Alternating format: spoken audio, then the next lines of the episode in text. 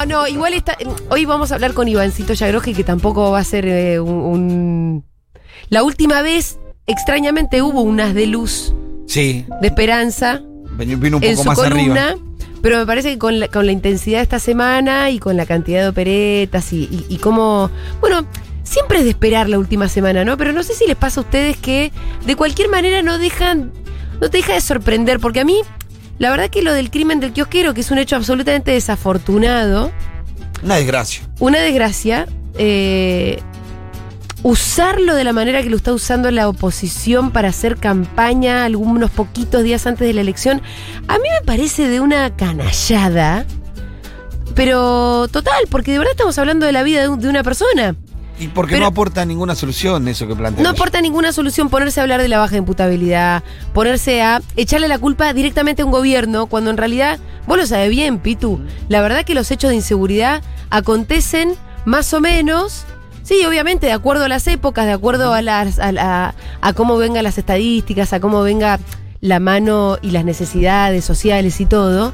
Pero la verdad que vos tengas a un hijo de puta que entra a robar un kiosco y le meta, le- lo llena de balazos al kiosquero y lo mata, es una situación que no está demasiado ligada tampoco, quiero decir, al contexto social. Que las cifras de inseguridad están ligadas al contexto social, yo no tengo ninguna duda, de hecho lo digo Sí. de un lugar súper progresista lo que estoy diciendo.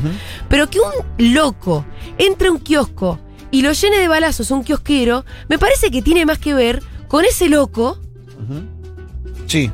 Que, co- que con un contexto social determinado, por más desgraciado que sea este contexto, ¿no? Sí, también tiene que ver con personas que se sienten realmente fuera de- del sistema.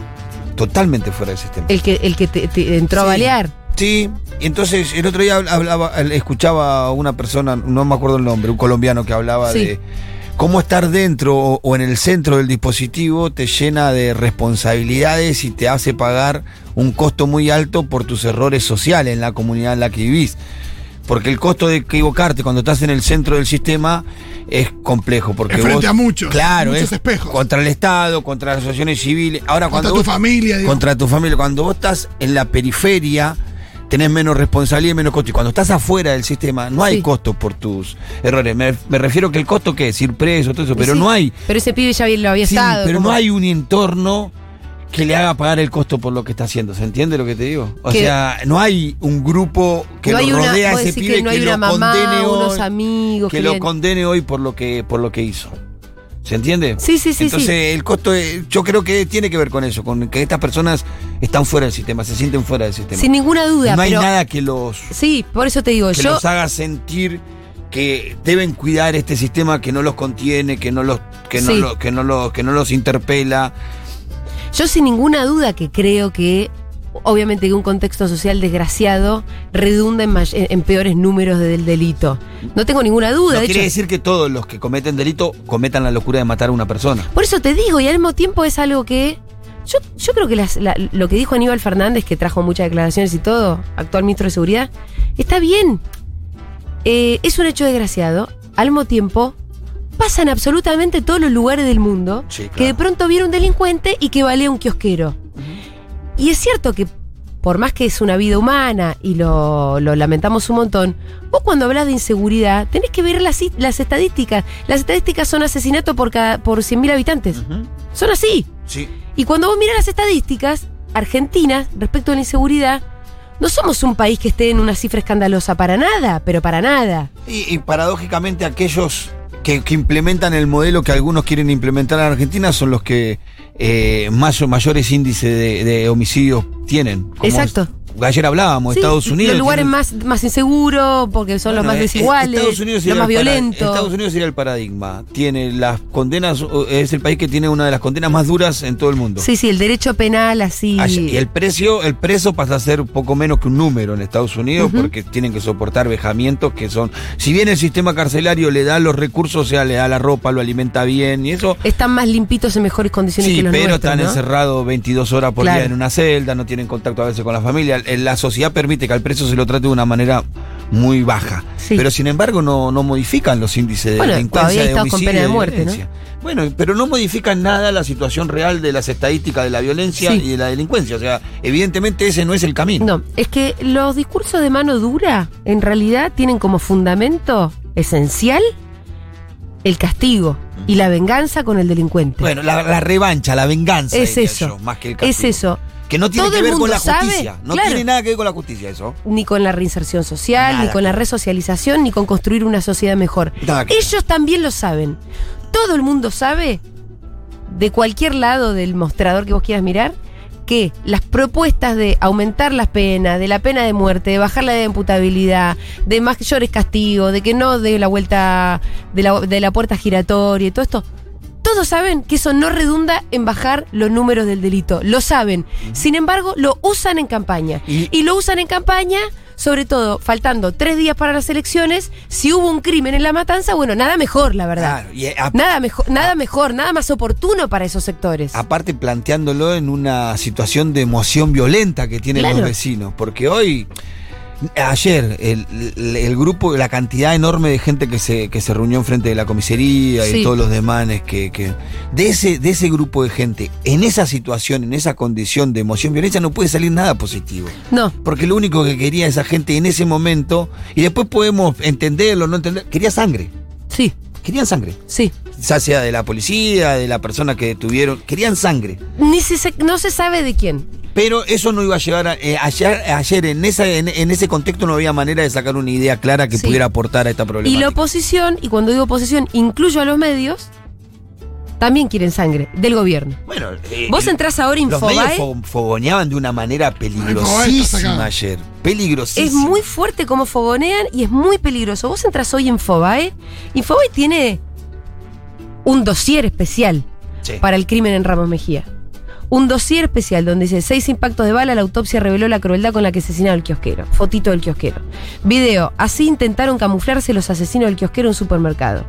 El DIPI se ofreció como candidato de cualquier partido para desplazar a Espinosa de la matanza, es decir, responsabilizar directamente a. Espinosa por el crimen.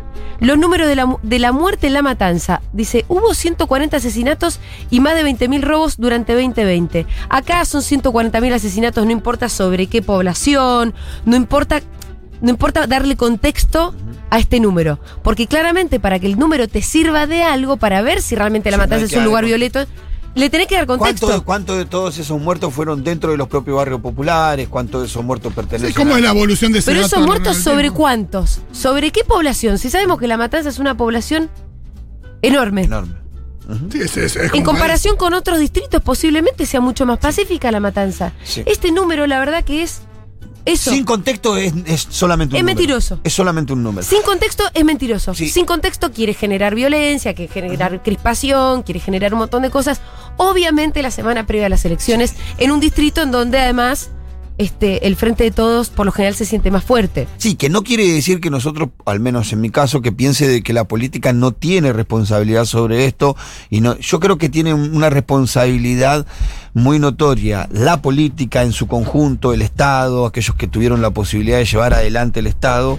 En cuanto a lo que hablábamos ayer, a poner los puntos sobre la I y hacer un análisis verdadero de la delincuencia en nuestro país y poder hablar por primera vez de este tema con datos concretos, no con una foto mediática de un hecho particular y de ahí tratar de sacar mil conclusiones. Bueno, sino claro. Con un análisis profundo del mundo de la delincuencia y un debate que se presentó ayer cuando Bernie hizo la declaración de que el, 80, el 85% de los delitos son cometidos por personas con reincidencia Sí. reincidente y que lo mataron y le salió, bueno, eso es culpa de la policía. No, mira, ese dato lo que te dice es que la policía más o menos está haciendo bien las cosas porque de los que roban ahora el 85% ya los detuvo alguna vez. Alguna vez los agarró. Entonces los metió adentro de la Sí. cárcel. Y ahí el problema ya no es de la policía, sino el problema del servicio penitenciario. El servicio penitenciario, Sí. ¿qué hace con esos presos? Y ¿Y qué hacemos para insertarlo? Y no la justicia, porque acá también de vuelta, las declaraciones de Bernie también apuntan a al accionar del Poder Judicial y a los jueces que se supone que andan liberando criminales todo el tiempo, ¿no? Eh, pero en realidad nadie se da la tarea, incluso desde el progresismo, como decíamos, o desde el peronismo, o de... Ninguna fuerza Nadie, política. ninguna fuerza política se da la tarea de decir, che, ¿cuál es el estado del servicio penitenciario? ¿Qué le estamos haciendo a la gente cuando la encerramos? ¿Qué esperamos de esa gente después de años de encierro y vejámenes de todo tipo? Y además una salida donde el mundo no te abre, no te pone una alfombra roja, la verdad, cuando salís de la cárcel. Vos lo sabes muy bien. No. ¿Qué esperamos de esa gente? Entonces, ¿Qué pensás hacer con el servicio penitenciario? Eso debería ser una gran pregunta. Sin ánimo de Nunca se justificar. discute eso, ¿eh? No. No se discute Se discute nunca. más menos cárceles y, y los medios hoy opositores lo que instalan cada tanto es cuánto le salen al Es que- ciudadano común los sí, presos. Y además, la respuesta que dan ellos es encerrarlos para siempre. Encerrarlos para Es siempre mucho porque más costoso que reinsertarlo. Bueno, A, a ellos que en- les gustan en los números. plata, en cua- a ellos que les gustan los números y que todos lo miden con números y con billetes. Es más caro encerrar a una Sí. persona toda su vida que poner los mismos recursos para reinsertarlo en la Es re sociedad. interesante lo que decís. Más Porque caro. hablar de inseguridad debería ser hablar de eso. Está bien, usted tiene los números que la mayoría de la gente que comete delitos son reincidentes. Bueno, hay un problema ahí. Tenés ¿no? dos respuestas posibles. O los encerrás para siempre, que eso es muy caro, de acuerdo Muy a lo que caro. decís, O realmente te pones a pensar en cómo funciona el servicio penitenciario en nuestro país. ¿Mm? En si, si acaso, como manda la Constitución, alguien está pensando en, la resoci- en que las cárceles no son para castigo, sino para la resocialización ¿Mm? del reo, pero nadie está pensando en eso. Nadie. La verdad que desde la derecha se quiere castigar y encerrar para siempre al delincuente, como si además el delincuente lo fuera por una cuestión esencial y de maldad casi innata. Eh, no se piensa en cuáles son las condiciones sociales que llegaron Sí, a hacer que una de- persona se convierta en, en delincuente y tampoco se está pensando en una vez que lo encerraste, en las condiciones en las en la que lo encerraste, ¿qué, qué persona pensás que va a salir de ahí? No, y ¿Cómo no esperás que sea Y reincidente? el ¿no? progresismo es verdad que la respuesta de igualdad y trabajo y una sociedad más justa y demás. Queda y corta. Mejor distribución del ingreso, estamos todos de acuerdo, pero queda corta, queda, corta. corta con el hoy, queda corta con el hoy, Pero todas las personas que hoy están privadas de su libertad. Pensá, si vos a, la- a corto plazo tenés que pensar en esos reincidentes, asumir que la mayoría de los delincuentes son reincidentes, ¿qué estás haciendo en las cárceles? Vos lo sabés, boludo. Se están, eh, a ver, las cárceles están totalmente colapsadas hoy en Argentina, totalmente colapsadas. La, la- la- el movimiento que provoca la justicia dentro de los penales, que muchos identifican como una puerta giratoria en donde salen presos porque salen, en muchos casos tienen que ver con la falta de espacio para que los presos sean pasados de las comisarías a los penales, penal. entonces la justicia empieza a decidir aquellos delitos menores, aquellos delitos y empieza a, a- a darle libertades anticipadas, siempre dentro del marco de la ley, nadie se la da ante tiempo, le dan beneficio que es la condicional, ante el cumplimiento, Sí, sí. la transitoria, empiezan a facilitarle beneficio a los delitos menores para hacer lugar en las cárceles porque la verdad que están sobrepobladas, pero de una manera abismal, de una manera espantosa si alguien se pone a recorrer los penales, especialmente lo de la provincia de Buenos En Aires. la, en la- en la justicia entiendo que hay un tema de, de tiempos y de eh, muchos presos sin condena también. Digo, hay una cosa ahí donde, donde claramente la justicia Eso, yo creo que también sí. es parte del problema, pero Sí. muchas veces por tener presos gente sin condena. Sobre todo eso, no la parte de las, la- Sí, la lentitud. las encarcelaciones y lo que fuera, que, que son derechos que sí corresponden, y sobre todo en las condiciones en las que el Pitu cuenta que están las cárceles. Pero sí, la, pero sí tener gente sin condena, eh, con procesos eternos, es un También gran está- problema. Es verdad que está esto de los procesos eternos que, que muchas veces cuando escuchás condenas tienen que ver. Pasó lo de Delía. De Sí, Delía claro. es algo que debería estar resuelto Bueno, hace 10 años. Lo de Delía igual me parece que tiene que ver con un tema más, de persecución política sí, sí. Que, que de funcionamiento pero- de la Pero pasan, ¿eh? Pero hay... Pero ya es otra persona Delía también. Sigo, si vos, supongamos, en el caso de Delía, por supuesto que, que no es así, pero supongamos que está frente a una persona que uno, que la justicia considera un criminal y lo mete preso. Pero está metiendo preso a una persona que fue un criminal hace 10 años. Sí, Sí, y bueno, hay, hay casos que son parecidos de gente que cometió delitos muy graves, como homicidio en ocasión de robo, y sin embargo están procesados más del tiempo que deberían estar procesados, porque después de los dos años de proceso, o ten- si no tener juicio, debería darle la libertad, pero la justicia utiliza algunos artilugios, entonces te encontrás con situaciones de personas que llevan cuatro o cinco años detenidos sin juicio. Eh, ahora, acá además en, Y perdón, y eso a, Sí. la, a la- a la idea de la reinserción. Lo mata. Si vos tenés que esperar 10 años para ver si cómo se resuelve tu situación. Sí, no hay ¿Por qué manera. No, habrías lo de, mata. eh, No, y- digo, y de- aparte de que- reformarte también en términos de. Y, hay un tema medio técnico que yo conozco por haber vivido en ese mundo durante mucho tiempo, es que no es lo mismo el preso procesado que el preso condenado para el sistema carcelario. Entonces el, si- el preso cuando una vez que está condenado accede en el sistema Sí. carcelario a un montón de otras cuestiones que tienen que ver con la estabilidad en un penal, con buscarle laburo, con buscarle educación. Porque ya Adentro está- del penal. Claro, porque ya estás condenado y el, la- el penal sabe hasta el- cuándo el vas a estar. funciona, de lo mal que funciona, funciona mejor para los condenados. Claro, el procesado está en un limbo que no, el Pero servicio penitenciario no sabe si vas a estar un mes, dos meses, tres años, cinco años con eso. Entonces procesado no puede no- programar nada con vos. Claro. ¿El procesado no puede ir a la facultad, por ejemplo? Podría ir, puede ir, pero Sí. el, el estar en esa indefinición. Ni No para sabes si él, vas a estar ni tres a él le meses dan o ganas. cinco años. Claro, claro. entonces cuando vos ya estás condenado, empezás a, inclusive, che, yo estoy condenado, che, me voy a quedar acá, che, quiero trabajar, ya estoy, ya sé cuándo me voy a ir. Entonces, eh, Tenés durante un ese horizonte, por más que sea. Claro, eh, si no vivís en la indefinición constante, continua, no sabés si mañana te vas a ir, si vas a estar pensalo, años. pensalo en cualquier, en cualquier orden de la vida, por más liviano que sea, Sí. esa certidumbre de saber dónde vas a estar y. y- ¿Hasta qué día voy a estar acá? Claro. ¿Me entendés? Yo sé Em, que hasta tal día. Y después me parece que lo que. Sí, ¿Cuáles son tus opciones? Sí, y después lo que es el impacto psicológico para una persona que pasó, ponele, ocho años en una unidad penitenciaria. Que la verdad que la familia le evita un montón de problemas. Tu familia no va a la visita y cuando me iban a ver a mí, no iban mis hijos con la zapatilla agujereada, viste, mal vestido. Venían con lo mejor que tenía y cuando yo le preguntaban, ¿cómo estamos? Perfecto, no falta nada, Sí. quédate tranquilo, no hay ningún problema, acá comemos, vivimos. Sí. Eso era mentira, pero, pero es lo que te muestran a vos. Vos estás ahí, Y no sabés cómo está. la policía mínimamente, mal o bien, te da de comer. Viste, te golpean la puerta a la mañana, te traen un pedazo de pan. Vos tenés, de repente recuperás la libertad y tenés un millón de problemas que no tenías ayer. Y vas a tu casa y te das cuenta de que no, que era toda una puesta en escena, que estaban bien, que se están cagando de hambre, que tu casa está hecha pelota, que tus hijos no tienen zapatillas y que las zapatillas que tienen a visitar, a visitar eran la del primo. Sí, nadie te preparó ¿eso para eso. ¿En serio? Y entonces te encontrás con una realidad. Yo desconocí mi casa cuando recuperé la libertad. Me metí en la casa de mi vecina y mi vecina me dijo, no, ¿Es la casa de es al la de lado? al lado. Me dice, ¿Te "Mirá, metiste en la sí". casa que era mejor? Sí, la confundí por el color de la puerta, porque Sí. el color cuando me fui era amarillo. Pero era mejor la de tu vecina. Sí, Ah, sí, claro. En mi casa estaba. mi- mi- Débora hizo todo lo posible para hacer, pero vos te encontrás Sí. con una realidad de un día Sí. para el otro que te asfixia. Que de repente, che, todos estos problemas ayer no lo no, y tenía. además que. Claro, y no estás preparado. ¿Cómo vas a No hacer ten- para conseguir claro, laburo ¿y con ¿Cómo hago ahora para resolver esto que está pasando en mi familia y dónde me agarro? Y ahí empezás la a pregunta buscar es que, laburo. la pregunta Bueno. ahí en la residente es, bueno, ¿qué es lo que sabes hacer?